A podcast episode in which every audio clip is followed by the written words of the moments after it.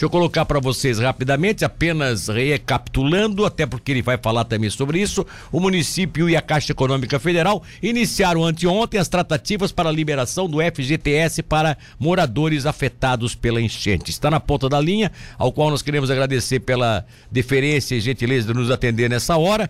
O prefeito Juarez Ponticelli, apesar de que ele sempre acorda cedo, né? Quer dizer, acordar cedo não é problema pro Juarez, né? Tem gente, tem político que não gosta, mas o Juarez acorda muito cedo todos os dias. De qualquer forma, está na ponta da linha e eu gostaria de cumprimentá-lo, desejando bom dia e agradecendo mais uma vez. Prefeito, bom dia.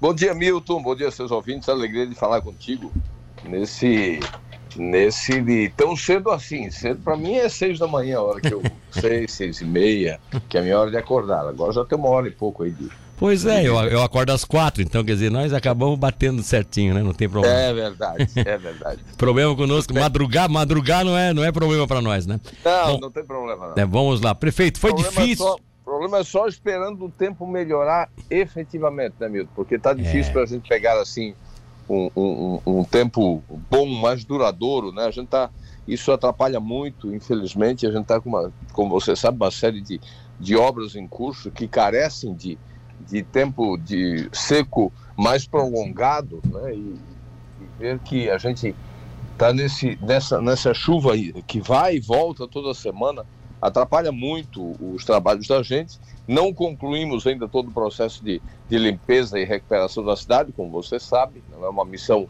fácil, a gente não vai recuperar, como eu já disse, lá naquela noite ainda, você deve lembrar, naquela madrugada, eu disse: olha, Sim. não vai ser, eu já quero pedir antecipadamente paciência da população, porque não vai ser é, em dois dias que a gente vai recuperar é, o que foi estragado né, nesse período, né? Claro que é muito mais tempo, aqueles dois dias de chuva, especialmente no último, produziram estragos muito grandes que a gente vai levar ainda algum tempo para recuperar, mas esforço não está faltando. Acho que a cidade Sim. tem percebido isso. Prefeito, FGTS sai para todo mundo ou sai apenas para os atingidos? Não, não. Infelizmente tem uma, a gente tem que seguir a legislação é, da liberação de FGTS, tem, tem todo um enquadramento, tem, tem uma regulação nacional e é, bem que eu gostaria e tentei, né? Mas não, não há nenhuma possibilidade legal de liberar geral o FGTS. A liberação é apenas para as famílias que foram atingidas. Sim. Só aquelas que tiveram efetivamente é, inundação na sua casa, aquelas que foram afetadas diretamente. São mais de mil famílias que nós cadastramos.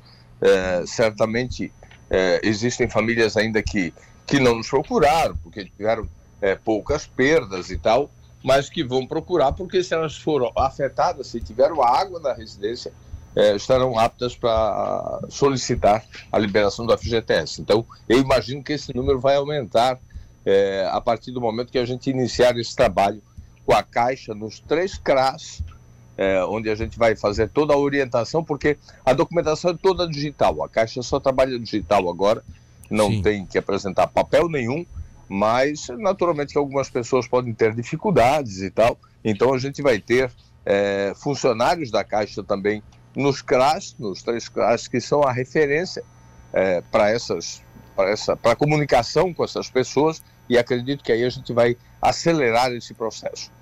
Bom, vou, vou, vou fazer, vou dar uma olhada advogado do diabo aqui. Eu chego na prefeitura daqui a pouco e digo, olha, eu moro na rua X e eu, a minha casa foi atingida. Só que a rua X teve só uma parte das casas atingidas, não a rua toda. Vocês têm esse mapa? Vocês têm esse raio-x? Temos. Do que é- Ah, vocês têm isso? A Defesa Temos. Civil fez isso? Temos. Temos porque é, a, a, assistência social, é, o desenvolvimento social com a Defesa Civil, é, mais o, as os nossos engenheiros já realizaram é, essa vistoria em. Eu não, não vou te precisar o número agora, mas acredito que mais de 500 é, residências já. E, e, a gente tem, e nós temos que apresentar para a Caixa, inclusive, a indicação da rua. A rua que foi totalmente atingida, nós vamos dizer, olha, é a rua João dos Anzóis. Tá. É, e aí vai do, do, do, começo ao fim, aquela que foi plenamente atingida. Já aquelas que foram atingidas em etapas, por exemplo, a, rodo, a rodovia Roberto Brunato. Sim. É, ela teve trechos que foram inundados e outros que não. Aí nós vamos é, usa os números daquela região inundada. Ah, tá. Também tem o exemplo da João Alfredo Rosa, né? Na, na margem esquerda, né? Na região do, do, do, Ali na região do Bom Pastor. Ali teve trechos que foram totalmente inundados, teve Exatamente. trechos que ficou seco, né? Exatamente. Aí usa a numeração para identificar. A numeração é que vai identificar. As pessoas que Exatamente. eventualmente não estão ainda cadastradas nesse processo, elas devem procurar agora, se quiserem a liberação do FGTS, é isso? Exatamente, exatamente. Tá, e o FGTS vai ser liberado para um membro da família ou para todos os membros da família? Milton, essa é uma pergunta que eu vou te deixar sem resposta, não sei te dizer. Eu não, não fiz essa pergunta. Tá, e de qualquer forma, é, aí essa você deve saber. Libera só o parcial ou libera total? Até 6 mil. Até 6 mil reais. É, não é, libera total, então. Não, é aquele limite que, a, que, a, que é regulado nacionalmente pela Caixa Econômica. E, se, e não tem como estender esse limite, porque teve gente aí que perdeu tudo dentro de casa, né? Praticamente é. teve prejuízo maior que isso. Não, mas isso é, é uma limitação imposta por portaria nacional. Não tem como, né, não tem como mudar esse, esse contexto? Não, não, não tem. Tá certo. Prefeito Juarez Ponticelli, alguma novidade, liga pra gente, tá bom? Eu te agradeço aí pela participação no programa. Tá bom, Milton. Nós vamos. Eu, eu estive ontem é, tratando. Fomos assinar uma parceria ontem com a Secretaria de Estado da Educação, Instituto Anima e o município de Tubarão, que é o coordenador é, do Núcleo de Educação Fiscal e Financeira para o Estado de Santa Catarina. Sim. É, firmamos esse, essa parceria lá na Secretaria de Educação ontem. É, vai, vem, vem, vem, um programa muito interessante aí para todas as escolas é, das redes é, estadual, municipal e também para o sistema particular. E também estive, estive com o governador tratando, e ele deve nos visitar na próxima semana, para anunciar aquilo que será liberado nesse primeiro momento para a construção de residências, é, aquelas 35 casas que não têm mais condições de habitação, elas terão que ser é, é, substituídas em outra área, Sim. porque essa é a condição do Estado, vai liberar o dinheiro, mas elas precisam sair das áreas de risco. A maioria dessas casas, dessas residências estavam em áreas de risco. Sim. Nós precisamos fazer a demolição agora.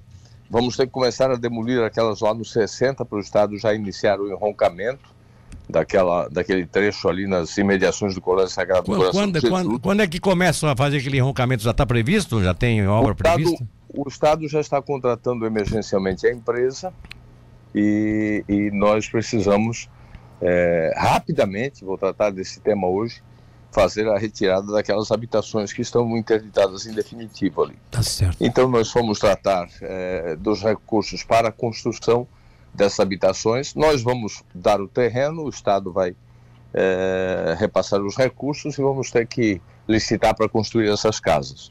E também de recursos para é, começar o enroncamento do rio, especialmente na, nas áreas centrais da cidade. Inicialmente nas áreas centrais, nós temos trechos que estão ameaçando comprometer parte da, da, da beira-rio, pelas duas marginais, e precisamos é, fazer esse investimento.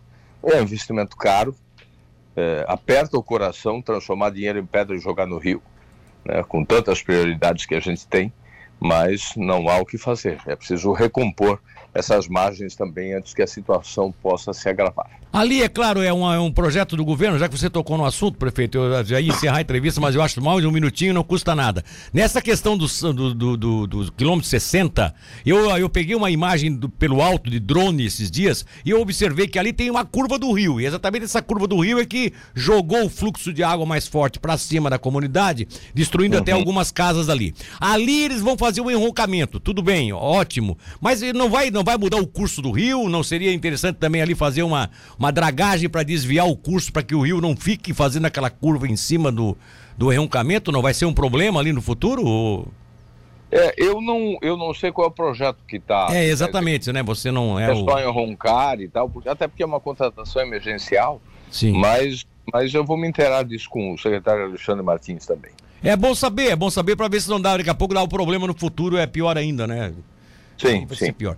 Prefeito, então agora, agora definitivamente, obrigado mesmo pela participação, tá? Bom dia. Obrigado, Milton. Um abraço a você, a todos que nos ouvem, um bom final de semana a todos.